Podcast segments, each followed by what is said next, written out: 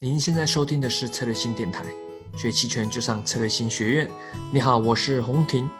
那二零一九已经要结束了，那或许你在听这个音频的时候已经是二零二零年。那很高兴你持续的关注和支持这个策略星。呃，这个我们的这个听众也今年也关注数到了七千多名的音频的听众，那播放量也到四十几万了，所以真的很感谢大家长期以来对策略星、对永春、对策略星学院的支持。那本期音频我们是邀请到沈发鹏老师，啊，跟大家分享一些讲一些有关波动率套利，以及一些什么跨越套利这些看听起来很神秘的技巧。那我就我们来听听看，说它实际的内容到底是什么呢？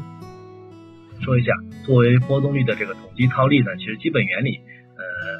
很简单。我用一个基本上比较形象的例子说一下，所谓的波动率的统计套利，其实基本上是做这个事情，是做波动率的曲线。呃，期限以及曲线的结构的，我这里面简单说一下，就是因为无风险利率的存在与到期期限的差异，不同的剩余到期时间的期权波动率会有区别，这是第一条。第二条，而且呃，一般有一般一个有正的无风险利率市场的期权波动率往往是逐月递增的期限结构。当然，这个其实在最近这一个两这一两个月，其实我们发现都是属于呃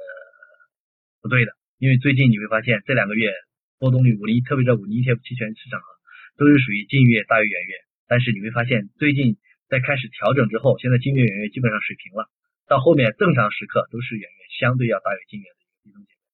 OK，最近两个月为什么近月老是大于远月？我想我也不用我说，波动确实大，对不对？然后呢，虽然说有这样的一个理论的这个递增结构。但是期权是标的呢，往往受到其他因素的影响更多，而且不同的因素影响的方向和周期不同，造成实际实践当中的波动率期限结构有别于理论。这就是为什么这两个月我们的这个波动率的这个期限结构是比较的近月波动率之前一直比较高的原因，是因为大家认为短期内波动会很大，而到了远月的时候波动率会相对更小一些，造成了这样的一个呃结构。那其实。我们去看这个是我从万德里面截的一个图哈，这个呢就是当时我截的那一天的五零 ETF 期权的波动率的这个曲面，然后呢右侧两幅曲两个曲线呢，上面那条曲线呢是跨越的波动率的这个平值跨越的波动率的曲线，然后下面呃下面这条呢是呃月内的这个 skew，你可以理解为微笑曲线嘛，下面这是微笑曲线。然后你说上面这条线呢是不同月份的隐含波动的连线，呃，你看我在画图那一刻呢，其实都是属于当月比较高，然后下月和次月差不多，远月最小。然后呢，呃，这个当月的这个呃微笑曲线呢，还相对还是比较微笑的。OK，那实际波动率统计套利统计套利做什么呢？主要做两块，其实说做波动率曲面套利说的比较的专业，但其实就是把它拆成两块。第一个那就是。以我们在同行权价去切一刀，也就是说，我们把行权价设为一样，你去切一刀，得到一个跨越的波动率差。另外一个，我们以同一个时间节点去切一刀，就是把这个曲线哈，按照这个当月这么切一刀，就得到了每个月的波动率的这个微笑曲线。按行权价去切任意时间去切一刀，就是得到这个跨越的波动率差。那其实。波动率统计套利呢，就是去主要去做呢，就是做跨越的和月内的不同行权价之间的一个相对差异。OK，那本节主要聊跨越的波动率差的套利。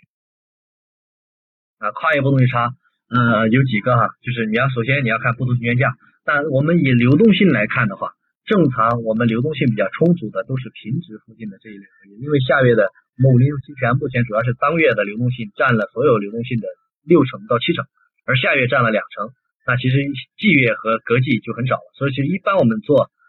呃跨越套套利呢，都是在平值附近居多。所以说我们在做跨越波动率差的时候呢，往往都是更倚重于观测目前的当月和下月的认沽和认认购的波动率平值平值波动率之间的差。OK，这里面要说一下，因为有深缺水原因的存在。所以说我个人是，嗯，因为认购和认沽受到深缺水的影响，它们存在差异。所以我一般认沽和认购，我个人是分开统计的。所以说现在包括我们的这个永春，包括那个 QVIN 哈，他们可能会把那个呃合成的价格去合成的价格带入现货去去算，那样会使得微笑更加的平滑。但从我刚才讲，我认为我们在实际交易的时候是认购和认购比，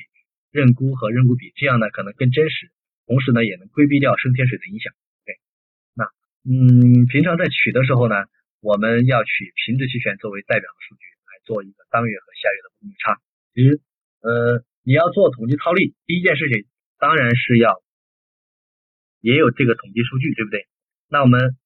我们来看五零 TF 期权的当月减下月的平值的 COIV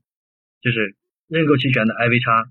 和这我这个时时间是一月四号嘛，然后呃认购期权的这个平值期权的 IV 差。你会发现这两个的走势，这两个差价都肯定都是比较稳定的。当然了，在波动大的二零一五年，它的稳定性显然要差很多。但是随后的稳定性，你像这个一六年以后的稳定性，你像一八年到现在，它的稳定稳定性都是属于相对还比较 OK 的。至少我图示这个阶段是比较比较稳定的。其实从二月二十五号以后，就是市场大涨百分之八那天以后，有一段时间这个也有些不稳，也有些因为受波动嘛。也也波动大了很多，但是不管怎么样，它都要比一五年要好很多。从这个走势来看，你会发现它其实在一段时间内有比较好的稳定效果。那既然我们有了这么一个稳定的这个呃差价基础，那做统计套利就是顺其自然往下去想。那我们是不是可以去考虑一下，当我的这个认购认沽的跨越的波动率差大到一定程度之后？我是不是应该做它回归？这就是跨越波动率统计套利的核心机理。OK 了，呃，怎么得到这两幅图？这两幅图我我我想说，其实这两幅图呃得出来呢，说容易也容易，但是我觉得坑比较多。我给大家分享一下我所遇到的一些坑。这些坑大家需要注意哈，就是这些关键节点需要处理。我是这么处理的。我们来看，呃，首先来看哈，就是。我在做的这个切的这个图里面，我把当月的和当月当下月的 Core Put IV 差都合到一幅图里面，你会发现 Core Put IV 差大体走势是相似的，但是好像有一个恒定的差值在，而这个恒定的差值你可以理解，其实其实就是 CP 差。下面呢是呃一月十六号和一二月十五号的不同的当下夏季隔季，它的月份出现了哇，月份出现了这个变动，那这里面就要就关键节点我就引出来了。第一个，那就是不要忽视扩和 put 的跨越差价的差异，它们的差价挺大的。这个差价是什么呢？其实主要就是由升天水波动呃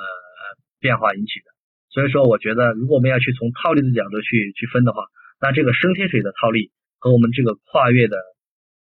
CP 差的这个跨越的这个空跨越波动率差的套利要分开来。也就是说，我们在做呃对比的时候，一定要扣和 put 比，put 和 put 比。别获得估距比，OK，这是第一个关键点。第二个呢，就是当月的期权在临近到期的时候，波动率会因为时间比重高，波动非常大，所以说建议提前七天或者说三天将跨越的两腿往后平移。我个人呢是提前了三天，就是虽然说我的那个平值期权波动率是提前七天哈，但是我的这个呃当下月的波动率差，我一般是提前三天，我一般是在。到期到期周的前一周周四周四周五，我就会往后切。OK，那这里面呢要分两种情况。第一种情况是一个新的下月合约出现，已经出现了，那自然平移了。也就是说，我新的我的下月，我的这个下月就是当月，比如说我这个一月十六号是一二三六月，对不对？但如果到了二月十五号的时候，一月份已经一月份已经到期了。呃，二月份上来，三月份上来了，那就是二三六九。但有可能到二月十五号的时候，比如说是到了，比如说到了那个，嗯，我看到了什么时候呢？呃，比如说刚好就是五月份，比如刚好遇到五月份了，比如像这个月，像上一个月，四月份到期了，五月份呃成为单位合约，六月份原来是是原来季月份，是原来的夏季，但是呢上的是十二月而不是七月。在那个时候就就是属于出现了一个，如果五月份临近到期，那个时候就出现断档，所以我们就要考量一下，那个时候如果没有出现新的下月合约，那数据是暂停还是硬取？从我来讲，我是选择的暂停，因为那个时候如果你硬取那个时候的远月合约作为下月的代替的话，那个时候波动率的时间差距会比较远，我觉着会有比较大的误差。OK，所以说这是第二个。然后第三个呢，就是我们期权计算价格的选择，我们是选择 ask bid 除以二，还是选择对手价，还是选择最新价呢？还有是我们选择一个包含了我们的滑点预期的对手价，这里面有几个，第一个呃就是买卖价除以二，第二个对手价，第三个最新价，第四个含滑点预期的对手价，最为稳妥的是用一个含滑点预期的对手价，怎么理解？就比如说我大概测评现在比如五零平值附近滑点正常可能大概是呃零点零零三的话，就是大概是三的三个三个最小变动价位的话。那 OK，我们就以基于最少最首价，再去呃往往往往往往往往那个我建仓的方向去移动这个三个呃最小变动价就可以了。嗯，OK，我举例，我举例吧。假设哈，假如我现在要去算，当然永春 Pro 包括永春 Pro 在内，可能用的都是最新价。实际上我们在执行套利的时候，我们要去这么用。像现在我们去算，比如这个二点七的波动率，它现在是。永春 Pro 算的是二十一点二七，它现在现价的依据肯定是最新价零点六六八，对不对？但是我们在实际执行的时候，有可能我们我们我们去做呃买当月卖下月的时候，我们可能是买当月的，那是买当月的买当月卖下月的时候，我们要选择这个零点六零六六九作为这个波动率的这个反算，因为我的成本是在这儿，对不对？但实际上，如果我们要再加上滑点的话，我们假设滑点是零点零零零三的话，那我们就要在这个零点零零零零六六九的基础上再加上零点零零三，就变成了零点零六七二，再把这个零点零六二七二带入我们的这个之前的这个波动率公式，算出那个波动率，再和下月的另外一个价格去做对比，得到再得到我们这个所谓的差价。我这一块做的这个差价呢，我是直接取的 ask bid 除以二，OK，所以说。呃，没有用这个滑点，但其实我们在实际交易过程当中呢，你最好能有条件，最好用含滑点预期的对手价就好。OK，然后接着说，呃，数据处理的这个技巧之后呢，我们就要说一说实际我们在做套利执行当中的风险和技巧。第一条。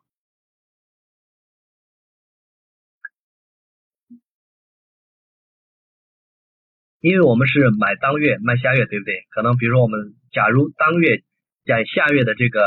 波动率偏高了，那么就应该是卖当月买下月，对不对？如果是偏低呢，就是买当月卖下月，OK 了。我们自然而然是其实其实是去去去做去做日历差价了啊，去做日历差价还是反日历差价了。但是这个时候，因为当月和下月它的 Vega 敞口不一样，所以说我们要考量一下隐含波动的运行方向。比如说，我如果说是在当月的波动率和下月的波动率，当月减下月比较高的时候，我去做空这个波动率差的时候，我是卖当月买下月。在这个时候呢，我因为下月的 Vega 比近月的大，我如果是一比一去做呢，我的这个 Vega 是正的，对不对？那在这个时候呢，我可能需要呃去考量一下，如果波动率有走低风险的时候，我要我可能是不是要考量把这个 Vega 给冲掉？这个时候，呢，我们就可以考虑增加卖出当下月虚值期权，或者切换到对角日历组合，去考虑把这个把这个当下月的这个波动率的这个敞口呢给覆盖掉，因为波动率有走低风险嘛。OK，等会儿我用例子来解释。第二个，如果我们是买当月卖下月呢，那在这种情况之下，因为我们是买当月卖下月，波动率是负向敞口，一比一的时候波动率是负敞口。如果这个时候波动率有走高风险的时候，我们结合现货，结合现货趋势，呃，我们要考量一下增加买入一定的当月平值附近的期权，这样去考量，做一个更好的一个呃叫做我们的这个波动的敞口的覆盖是更好的，这是第一个技巧。我结合例子说一下永春 Pro 的例子。好了，音频就到这边。那如果想了解更多这种相关的进阶期权内容，欢迎使用策略性学院。啊，上面有很多我们跟沈发鹏老师合作的一些课程啊，一些小额的付费的线上课程。好，那预祝大家在二零二零年啊，可以这个利用期权啊，帮助你的投资收益更上一层啊，也是可以发大财啊之类的。那也欢迎继续持续关注策略型学院。好那，我们下期再见，拜拜。